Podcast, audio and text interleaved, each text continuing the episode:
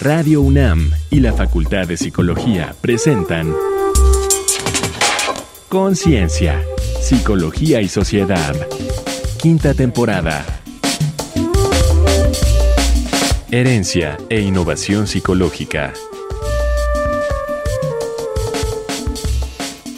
Bienvenidas, bienvenidos a una nueva emisión de Conciencia, Psicología y Sociedad Continuamos en nuestra quinta temporada de este esfuerzo que es colaborativo entre la Facultad de Psicología y Radio UNAM, esta radiodifusora universitaria y pública. Yo soy Berenice Camacho y en esta ocasión tengo la fortuna de compartir la conducción con la doctora Tania Rocha de la Facultad de Psicología. Querida Tania, qué gusto encontrarnos una vez más aquí al frente del micrófono y con la audiencia que ya, que ya está allá afuera esperando la emisión del día de hoy. ¿Cómo te encuentras? Muy bien, muchas gracias, querida Bere, muy contenta y efectivamente también entusiasta con que nuestra audiencia siga creciendo e interesándose en todo lo que hacemos aquí en el programa. Hoy tenemos un tema interesante, novedoso, así que vamos a empezar.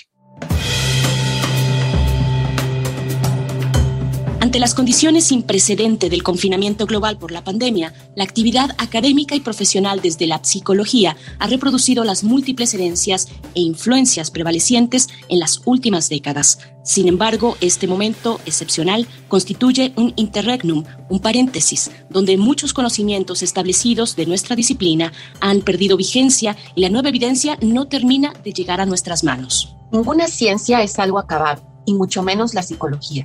Desde el siglo XIX, Claude Bernat afirmaba, los conceptos son herramientas y se desgastan cumpliendo su función. Muchas cosas que pensamos sobre la pandemia no están garantizadas y las tenemos que revisar, nos propone nuestro invitado de hoy. Él opina, con el economista Paul Krugman, los datos son una guía imperfecta de la realidad. Esto no quiere decir que lo que hacen los epidemiólogos y expertos tenga poco valor, en realidad, siempre tenemos que ver las cifras como algo incompleto. Solo son una aproximación a la realidad, y más cuando los datos tardan y todo cambia tan rápido. Guiado por la curiosidad y motivado por datos crudos de múltiples fuentes, intenta construir mediciones y revisar conceptos, probarlos, explorar su posible utilidad y aplicación, generar nuevos conocimientos y convertirlos, cuando esto es posible, en intervenciones. Esa es su aspiración le interesa explorar y revisar críticamente la influencia de la herencia académica, centrada en la patología y hoy explotada ávidamente por la industria farmacéutica. Ahondar en los mecanismos de la adaptación humana, renovando los conceptos de homeostasis y alostasis y buscar nuevos paradigmas, aprovechando las oportunidades que este momento presenta para la innovación psicológica. ¿Cuáles son las posibles implicaciones psicológicas colectivas del confinamiento y de la incertidumbre que se experimentaron con la nueva enfermedad? ¿Cómo podemos cuidarnos psicológicamente ante los inminentes cambios a causa de la pandemia? Para responder estas y otras cuestiones nos acompaña Benjamín Domínguez Trejo, doctor en psicología por la UNAM, profesor e investigador en la Facultad de Psicología desde 1971, autor de 15 libros, 50 capítulos y 105 artículos en revistas científicas indizadas. Trabajó en el tratamiento de pacientes con esquizofrenia, la rehabilitación de poblaciones carcelarias y más recientemente la aplicación y el diseño de tratamientos no invasivos de tipo psicológico en problemas de salud, estrés postraumático, dolor crónico e hipertensión, y el diseño de tecnologías de medición no invasivas. Integrante de la International Association for the Study of Pain, investiga relaciones entre el estrés, la salud y los estados emocionales negativos.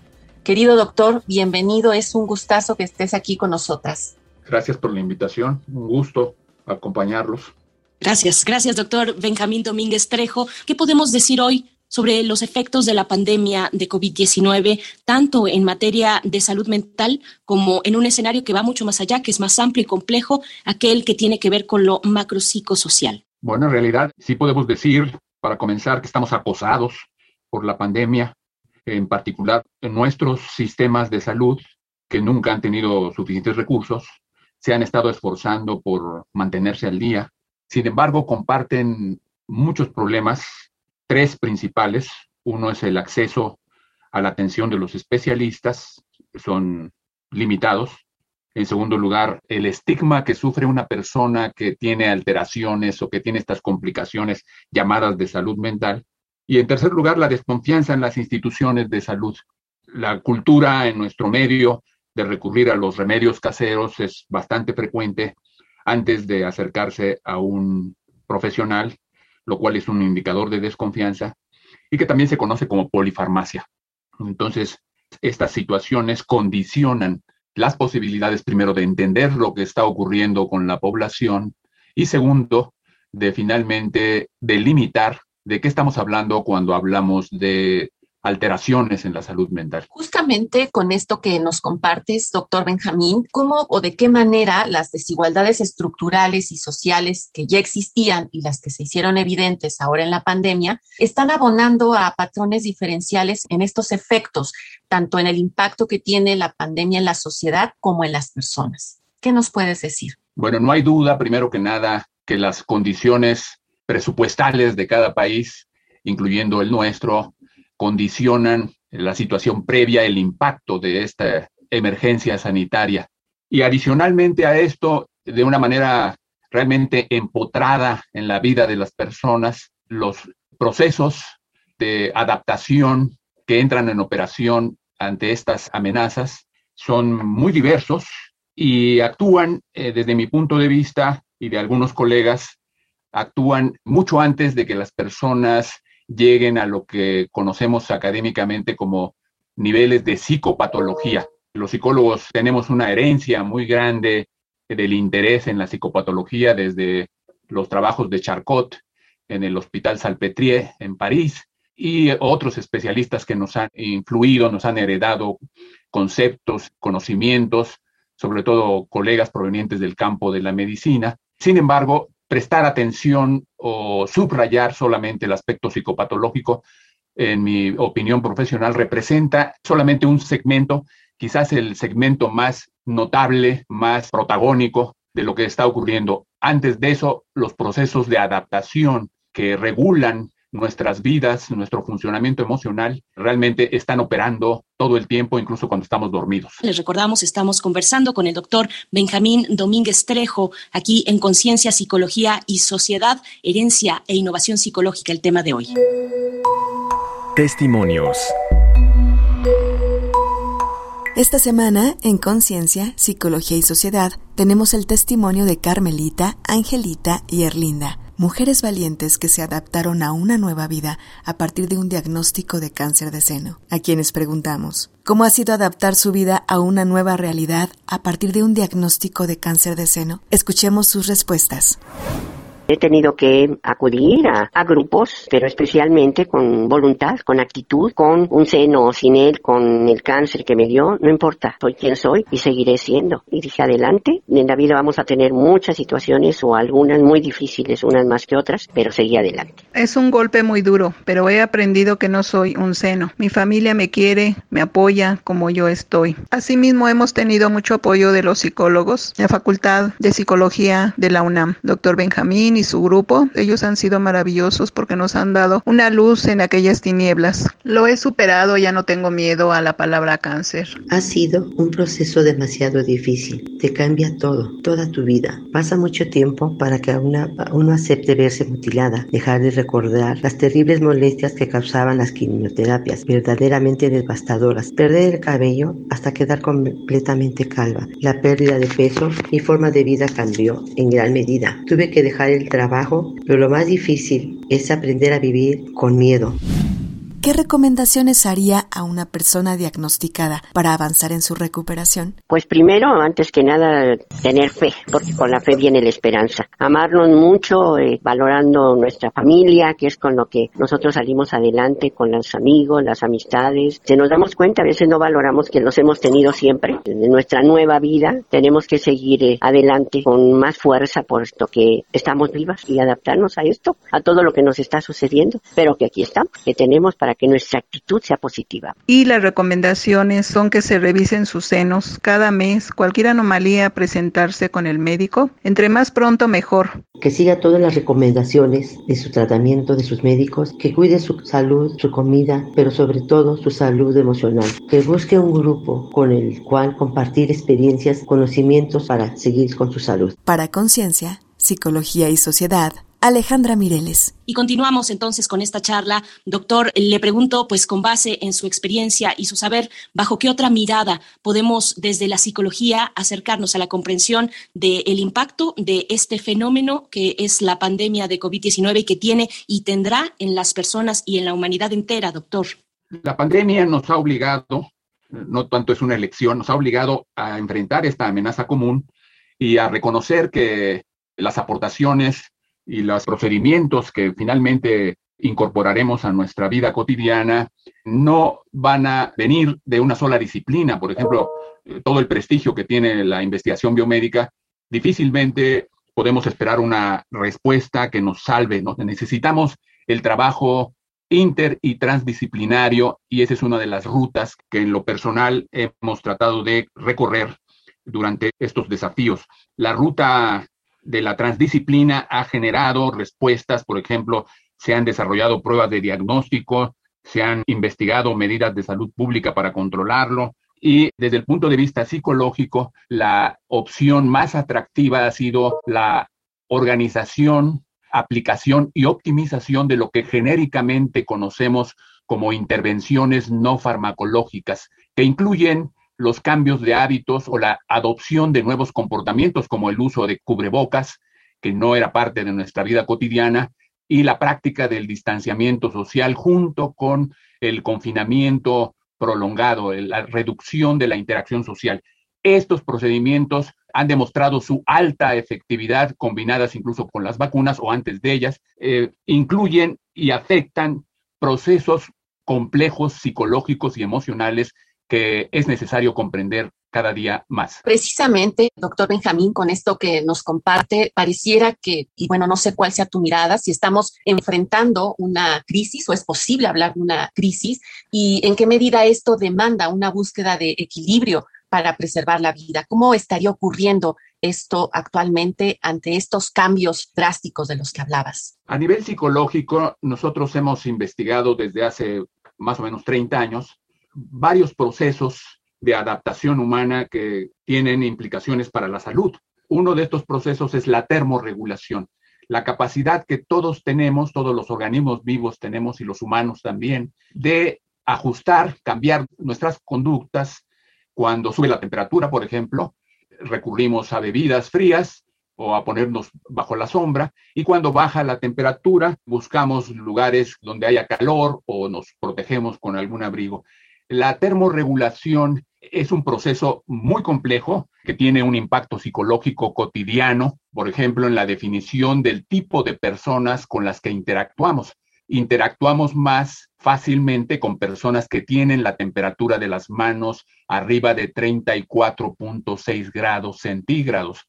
Si una persona tiene la temperatura de sus manos abajo de ese nivel, es más difícil que se inicie una interacción, sobre todo de tipo íntima. Entonces, cuando hablábamos de la termorregulación hace algún tiempo, era como un concepto exótico, pero justamente hace un par de días el premio Nobel les fue entregado a dos colegas, al doctor David Julius y al doctor Arden Patapoutian, por clarificar los mecanismos que participan en la respuesta de los humanos a la temperatura y al tacto justamente los mecanismos que nosotros con los que nos hemos comprometido y que sabemos que tienen implicaciones psicológicas trascendentales. Ni más ni menos la capacidad de regular, de sentir los cambios de temperatura, nos permite a la mayoría de nosotros regular nuestras relaciones personales, tomar decisiones importantes sobre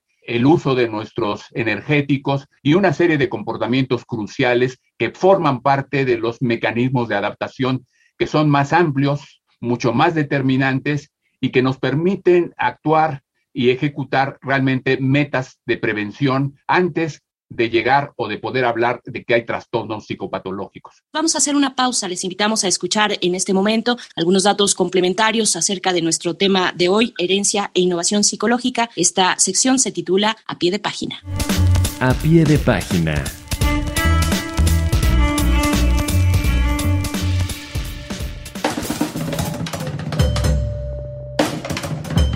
De acuerdo con una serie de artículos publicados por The MIT Press, el aislamiento social es universalmente aversivo para las especies sociales, con cambios conductuales y neuroendocrinos asociados con consecuencias para la salud física y mental, incluida la depresión, la reducción de la esperanza de vida y el aumento de tasas de cáncer. Conforme al estudio, prevalencia y carga mundial de trastornos depresivos y de ansiedad en 204 países y territorios en 2020 debido a la pandemia de COVID-19, publicado en octubre de 2021 por The Lancet, dos indicadores de impacto, las tasas diarias de infección y las reducciones en movilidad humana, se asociaron fuertemente con mayores prevalencias del trastorno depresivo mayor y los trastornos de ansiedad. Las mujeres se vieron más afectadas que los hombres para ambos trastornos y los jóvenes más que las personas de mayor edad. Los lugares más afectados en dichos indicadores tuvieron los mayores aumentos en prevalencias estimaron que hubo 53 millones de casos adicionales de depresión mayor a nivel mundial, aumento de 28%, con una prevalencia de 3.150 casos por 100.000 habitantes. Para trastornos de ansiedad, las cifras fueron 76.2 millones, 26% más, y una prevalencia 4.800 casos por 100.000 habitantes. En total, la depresión mayor causó en 2020 49 millones de años de vida ajustados por discapacidad y los trastornos de ansiedad, 44.5 millones en todo el mundo. Bueno, luego de estos datos que nos ayudan a comprender nuestro tema de hoy, regresamos hacia la última parte de nuestra conversación con el doctor Benjamín Domínguez Trejo. Le pregunto, doctor, considerando pues cómo funciona nuestro cerebro en la búsqueda del equilibrio perdido, ¿cuáles considera usted que serán algunos de los retos que enfrentaremos ante circunstancias de necesidad de adaptarnos de nuevo a la interacción y a la convivencia social? Como especialistas hemos tenido nosotros la, la inquietud, el desafío de encontrar el camino adecuado para que nuestros conocimientos especializados puedan no solamente llegar a las personas que lo necesitan, sino que ellos puedan beneficiarse utilizando, aplicando, incorporando estos conocimientos a sus vidas cotidianas. Así lo hemos hecho con los mecanismos de adaptación agrupados bajo el concepto de termorregulación y con los mecanismos asociados a todos los cambios relacionados con la homeostasis social. La homeostasis social no es otra cosa que la capacidad que tenemos muy desarrollada los mamíferos humanos para detectar cuando hay demasiadas personas en un escenario, cuando hay demasiadas interacciones sociales y cuando estas interacciones sociales están limitadas o restringidas a lo que llamamos soledad. Entonces, estos procesos de adaptación producen efectos adaptativos, no necesariamente psicopatología, son procesos de adaptación que continuamente están ajustando los niveles máximos y mínimos de interacción social que necesitamos. Junto con colegas del campo médico que estamos interesados en la salud de personas que sobreviven al cáncer, hemos ido desarrollando procedimientos, sugerencias prácticas para que las personas, cualquier persona pueda primero que nada identificar cuál es su estatus de cómo están funcionando sus mecanismos de autorregulación. Una de las pruebas que puedo mencionar es la prueba de la jícama, es muy sencilla. A las personas se les invita a pensar en la imagen de una jícama con chile, limón y sal. Si la persona saliva mucho, tenemos frente a nosotros a una persona que tiene capacidad de producir imágenes mentales y esa es la materia prima para que la persona pueda optimizar sus habilidades de regulación emocional. El siguiente paso cuando una persona no tiene estas habilidades o si las tiene no sabe usarlas, es ayudarle a que las optimice. La prueba de la taza de café caliente es uno de los recursos que hemos utilizado durante muchos años para ayudar a las personas que no tienen estas habilidades. Les invitamos a que sostengan durante unos 15 segundos una taza caliente de café y después simplemente recuerden la sensación de calor en sus manos. Ese recuerdo es el dato para que puedan después lograr cambios en sus habilidades de interocepción que les permitirán lidiar con situaciones de incertidumbre, con situaciones de mucho estrés, que es lo que estamos viviendo y que necesitamos no solamente medicamentos, no siempre medicamentos o fármacos, sino necesitamos depurar nuestras habilidades de interacción social para lidiar con esta y otras pandemias que están por llegar. Gracias, doctor Benjamín. ¿Qué consideras que puede hacer y ofrecer la psicología en esta posibilidad de contribuir pues a un mejor proceso adaptativo de la sociedad frente a los efectos de la pandemia? Como ya decíamos, hay cosas que hay que cambiar o innovar. ¿Cuál sería tu propuesta en ese sentido? Específicamente, y apoyándonos en los datos y en las publicaciones que hemos generado, consideramos que de los procesos que he mencionado, tenemos que buscar la puerta de entrada para acceder a depurar y en algunos casos a optimizar estas habilidades o estos procesos de adaptación. Una de las puertas de entrada que la evidencia científica cada vez respalda más es la percepción de apoyo social. La percepción de apoyo social no es otra cosa que la habilidad que las personas tienen para detectar qué tanto son apoyados, estimados, queridos, comprendidos por otras personas. Mientras más alta sea su percepción de apoyo social, las personas tienen posibilidades de presentar niveles más elevados de inmunocompetencia, de resistencia inmunológica y psicológica. Por el contrario, las personas pueden encontrarse en un estado comprometido de su sistema inmunológico. El fenómeno que estoy mencionando es fundamentalmente es un proceso psicológico complejo, la percepción del apoyo social y está relacionado también con la preservación de la vida y la mortandad. Las personas que practican y tienen una mayor percepción del apoyo social tienen una mayor sobrevida que las personas que carecen de este ingrediente. Ese es hoy por hoy uno de los desafíos más importantes del avance del conocimiento psicológico especializado. Tenemos la oportunidad también de preguntarle sobre alguna fuente de apoyo o de contacto que desee compartirnos para la audiencia que está presente en esta ocasión. Por supuesto, los refiero a todas las personas interesadas a los servicios instalados en la Facultad de Psicología y en caso de colegas o especialistas que busquen información más especializada pueden consultar las plataformas respectivas en las que están accesibles todas nuestras publicaciones. Pues agradecemos su participación, su tiempo, esta capacidad de curiosidad también que nos pone en este momento de frente a la innovación desde la psicología. Doctor Benjamín Domínguez Trejo, doctor en psicología por la UNAM, profesor e investigador en la Facultad de Psicología desde 1971, igualmente integrante de la Asociación Internacional para el Estudio del Dolor. Le agradecemos agradecemos su participación, su tiempo y pues nos encontramos pronto, si así nos lo permite, en este espacio. Encantado. Gracias, hasta pronto. Bien, pues nosotros, nosotras vamos a hacer una pausa, una pausa breve para escuchar de algunas recomendaciones desde otros ámbitos del quehacer humano, desde la cultura, desde el entretenimiento. Esto que escucharemos a continuación es Reconecta en la Cultura. Reconecta en la Cultura.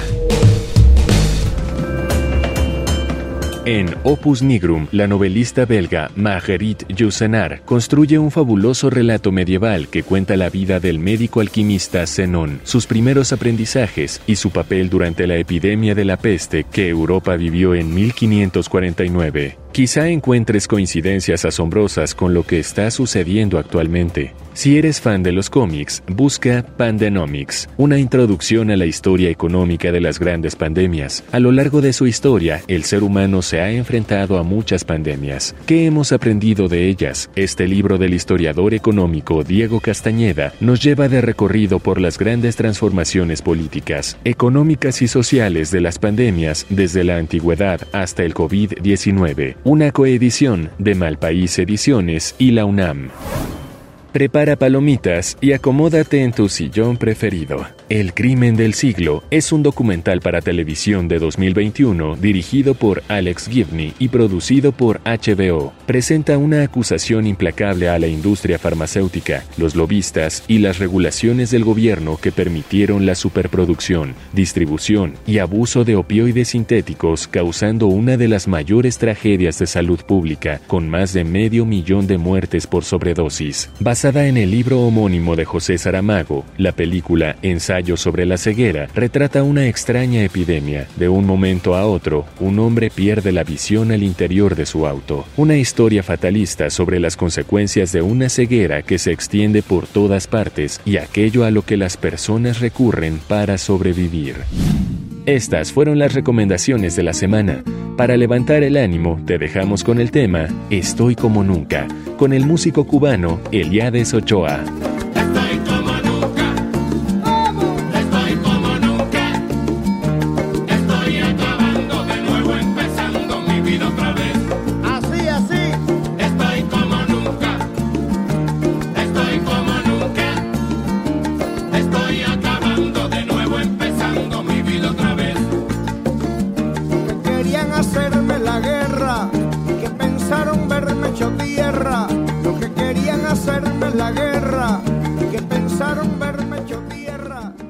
Al son de Eliades Ochoa es que estamos llegando al final de esta emisión donde hemos hablado de la herencia y la innovación en la psicología en estos contextos, contextos adversos que nos llaman pues precisamente a superar esos retos. Y estamos también ya para escuchar tus comentarios de cierre, querida doctora Tania Rocha. Muchas gracias, Bere, y gracias al doctor Benjamín. Y siguiendo en consonancia con la melodía y para, como decimos, mejorar el ánimo, creo que quizá uno de los retos más importantes y lo que dejan las reflexiones hoy compartidas en el programa es la posibilidad de pensar en caminos creativos, en otras posibilidades que nos permitan en el marco de todos los retos que esta pandemia nos ha implicado, pues nuevas posibilidades para poder justo, si no regresar a un equilibrio previo, encontrar otras formas de llevar la vida, de llevarla desde un lugar saludable, propositivo y que nos permita, como bien lo decía ya el doctor Benjamín, encontrar